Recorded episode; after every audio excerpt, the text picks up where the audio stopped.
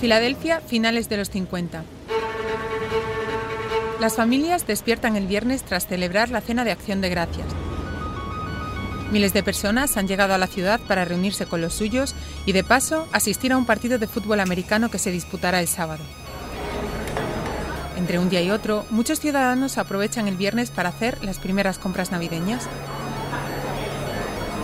En pocas horas, la avalancha de compradores moviéndose de un lado a otro es tal que el caos se apodera de la ciudad.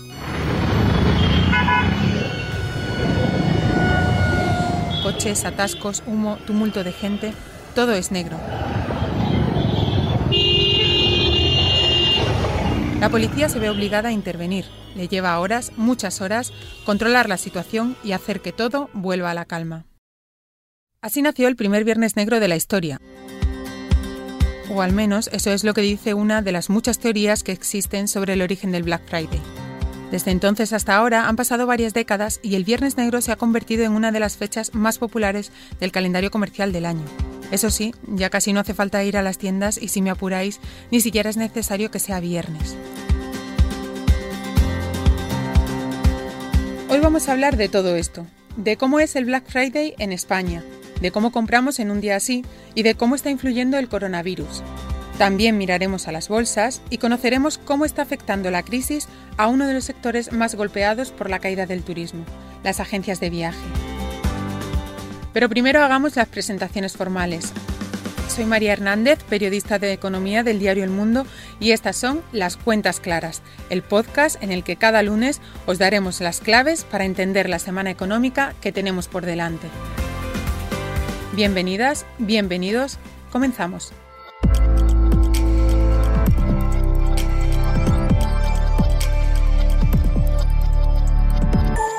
Las cuentas claras. Para hablar del Black Friday he invitado a Mayra Barcellos, directora de Nielsen Media en España. Hola Mayra. Hola María, ¿cómo estás? Bien, gracias Mayra por estar con nosotros hoy. Quiero empezar por lo más básico, pero también por lo más esencial. ¿Qué es el Viernes Negro?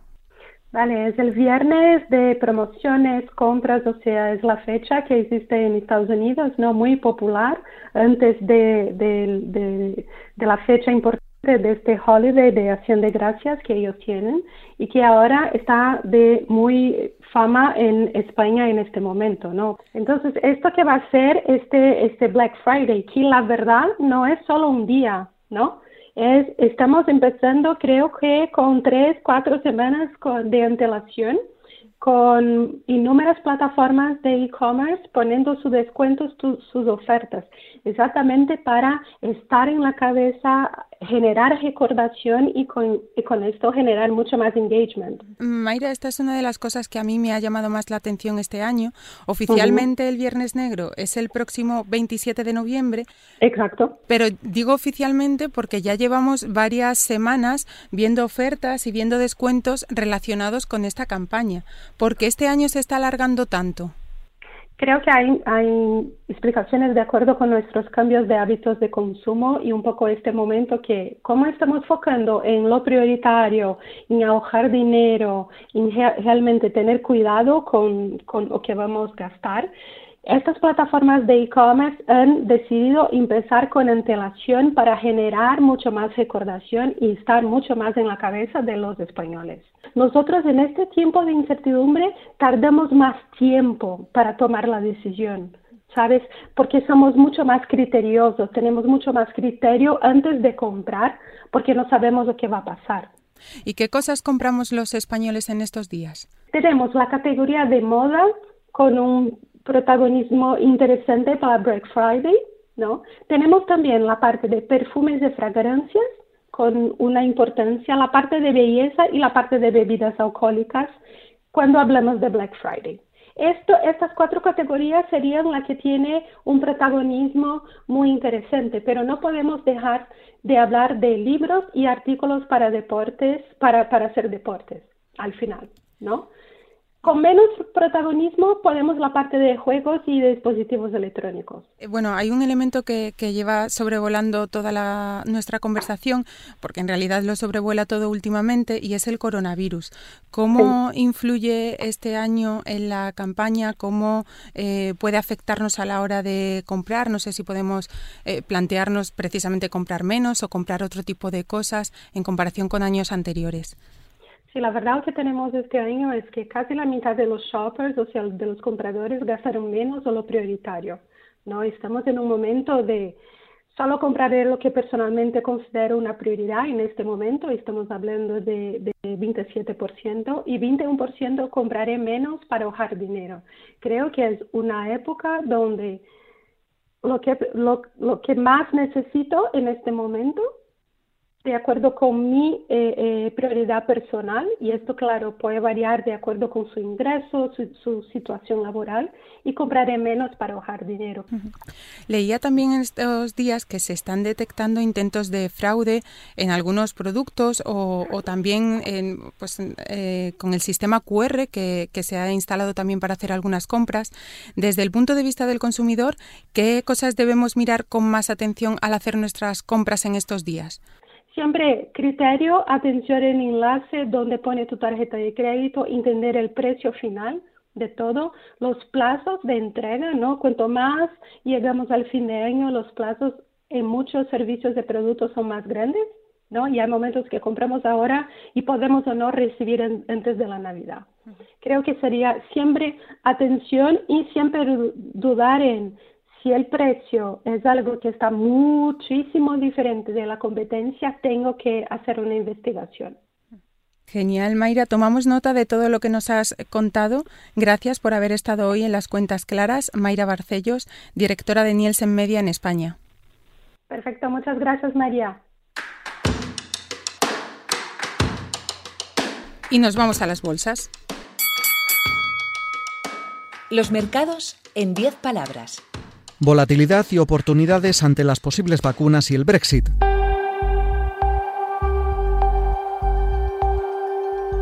Y esta semana el INE, como todas las semanas, publica varias estadísticas. Por ejemplo, la encuesta de ocupación hotelera o la cifra de negocios de la industria.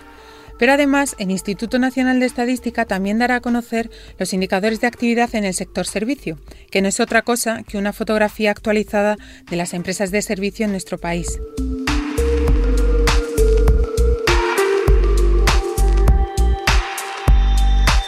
Como sabéis, este sector es uno de los que más está sufriendo los efectos de la pandemia.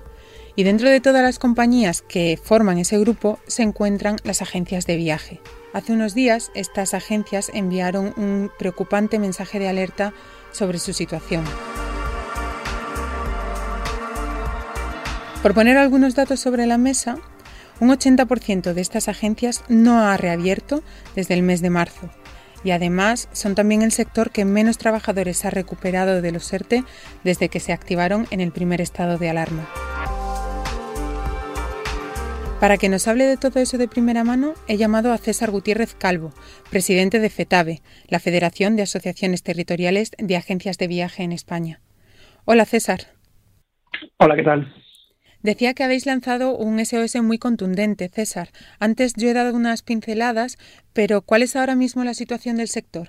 Pues eh, la situación de las agencias prácticamente sin ingresos desde, el mes de marzo, pues podemos decir que va empeorando mes a mes. Es una situación crítica y que estamos al, borde del precipicio. Así como otros negocios han podido ir recuperando su actividad o parte de su actividad en estos meses, en vuestro caso no ha sido así, casi al contrario. Cuéntanos cómo han ido estos meses para las agencias de viaje. Eh, han sido meses eh, muy complicados, sobre todo porque, como has dicho, no hemos tenido ningún momento de reactivación. Eh, pareció que a principios de julio comenzaba otra vez una pequeña, pequeña activación, pero con los primeros rebrotes en Lérida y en, Aragón, pues todo se vino abajo, con lo cual somos un sector que llevamos ocho meses sin haber vuelto, podemos decir, a una actividad, o mejor dicho, sin haber tenido ingresos, por lo que es, porque lo que es actividad sí que hemos tenido que tener actividad porque somos un, sector, un negocio que hemos tenido que estar dando un servicio a todos nuestros clientes por las decenas de miles de cancelaciones sobre las reservas que había para, esta, para estas temporadas, para durante toda esta situación. Con lo cual, eh, hemos seguido trabajando, pero no hemos tenido ni un solo ingreso. Con lo cual, nuestra actividad podemos decir que ha sido para deshacer lo que ya habíamos hecho antes. ¿Y eso cómo afecta a vuestras cuentas? ¿Cuánto ha caído la facturación del sector? Mira, la facturación de media ha bajado más de un 90%. Pero también es muy importante tener en cuenta que de un 50% de las agencias de viajes no han tenido ni un solo ingreso. Es decir, contamos con la mitad del sector que desde el mes de marzo no ha tenido ingresos durante estos ocho meses. ¿Qué previsiones tenéis para este año? No sé si en algún momento, César, vislumbráis una recuperación o el inicio de algo que pueda parecerse a una recuperación.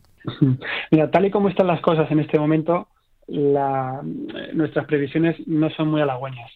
Eh, la incertidumbre, la situación con confinamientos, con restricciones de movilidad, no nos hacen pensar nada bueno a corto plazo. Nuestro objetivo, nuestro objetivo sería intentar la Semana Santa del 2021, a ver si tenemos suerte. Pero de verdad ya empezamos a creer que la posible reactivación se dará ya con la temporada de verano. ¿Teméis que muchas de vuestras empresas finalmente no puedan volver a abrir? Claro, es que tenemos un problema muy grave y es que, llevamos ya muchos meses eh, en caída libre. Las tesorerías de las empresas, pues prácticamente ya, ya no existen, ya no tenemos tesorería. Y los ICOs prácticamente se han acabado los ERTES ya no nos sirven para nada porque era algo coyuntural, pero seguimos sin, generar ingresos, con lo cual no tenemos ya ni con qué pagar la seguridad social. Entonces el problema existe que ya ha habido muchas que han caído, pero a corto plazo, si no hay ayudas directas para, para salvar a estas agencias, para poder darnos un aliento de vida, pues eh, vamos a empezar a caer, vamos a empezar a caer. Eh, y nosotros estimamos que de no hacer nada y no haber un plan de choque de ayudas directas para las agencias de viaje, pues estimamos que hasta un 50% podría caer eh, y no llegar a ese, a ese punto de la temporada que viene en Semana Santa o verano, ni siquiera poder llegar hasta ese punto. Eso implica que hay muchos puestos de trabajo en juego. ¿Cuántos empleos están en riesgo ahora mismo? Pues mira, eh, en el sector de agencia de viajes ahora mismo tenemos unas 70.000 empleados. Cuando hablamos de 70.000 empleados, también hay que poner en contexto que estamos hablando de 250.000 familias, poco más o menos. Eh, tal y como te he dicho, pues eh, comentaríamos que estarían en, peligro pues unas 35.000 empleados y pues más de más de 150.000 familias.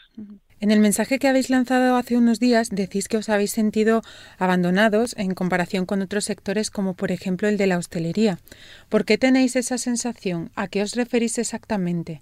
Vamos a ver, eh, nos sentimos abandonados porque desde, desde el mes de marzo, desde el mes de julio ya, veníamos avisando que la reactivación para las agencias de viajes no iba a ser posible.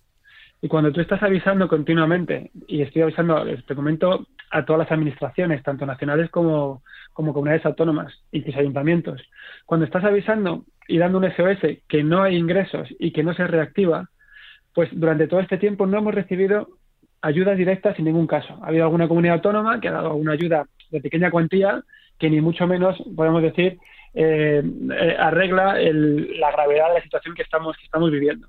Entonces, ni mucho menos pensemos que estamos, nos queremos comparar con la hostelería. Lo que sí que nos hemos dado cuenta es que en los últimos días el sector de la hostelería se ha visto nuevamente muy dañado con los, los últimos confinamientos.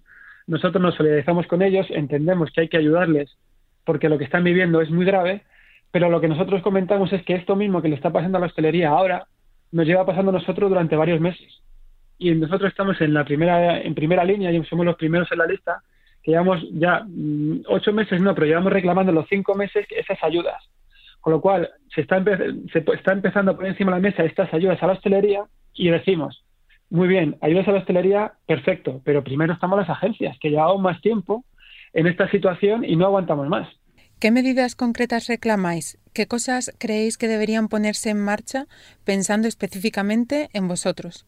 Mira, vamos a ver. Lo primero, y hay, que dejarlo muy claro, es que ya se necesitan ayudas directas a fondo perdido. Es decir, eh, hay que salvar las empresas y ya los créditos ICOs no nos podemos endeudar más. necesitamos ayudas directas a fondo perdido. Necesitamos créditos a tipo de interés cero. Es decir, no podemos seguir endeudándonos con los ICO y además es que los ICO, y hay que tener en cuenta que por una gran cantidad de ICOs y de miles de millones que dicen que se han puesto encima de la mesa, las agencias de viajes somos un sector mayoritariamente de pymes y además de pymes pequeñas. Y estos chicos hay que ser consciente que no han llegado a la gente o a las empresas que más lo necesitaban. Ahora mismo, principal, ayudas directas, crédito cero, y luego otra serie de ayudas, de, medidas de ayuda, unas justamente se aprobó ayer en el Consejo de Ministros, sería como aumentar la carencia y el plazo de amortización de los ICOs. Hay que decir ya que se van a ampliar y prorrogar los ERTES por fuerza mayor para las agencias de viajes, incluso yo diría para todo el sector turístico, pero hay que decirlo ya, no se puede dar una incertidumbre para que 15 días antes, en el 15 de enero, todavía se esté negociando si se amplían o no se amplían. Tienen que decírnoslo ya, porque tenemos que luchar con todos los proveedores para que nos devuelvan el dinero. Y en muchos casos se está teniendo que poner de nuestro propio dinero con la tesorería que tenemos, que no existe. Con lo cual, llevamos pidiendo también durante esto ya tres años y los últimos meses, uno, que la garantía, esta, esta responsabilidad solidaria del minorista desaparezca, como no hay en ninguna otra parte de Europa, y que por favor hagan caso a la recomendación de la Unión Europea en el tema de los reembolsos. Es decir, que no puede ser que las agencias de viajes estemos nosotros teniendo que reembolsar o teniendo que pelearnos con todos para que los clientes tengan esos reembolsos de las cancelaciones. Pues aquí queda vuestra petición, César. Muchas gracias por haber estado hoy con nosotros. Muchas gracias a vosotros por darnos voz. Hasta otra. Y antes de irnos, algunos apuntes en clave. La CNMV ya tiene candidato. Calviño propondrá a Rodrigo Buenaventura como futuro presidente del supervisor, en sustitución de Sebastián Albella. Montserrat Martínez Parera será su número dos. Las fusiones bancarias entran en fase definitiva. Unicaja y Liberbank afrontan la recta final de su negociación, mientras BBVA y Sabadell avanzan en el proceso para concretar su más que probable absorción.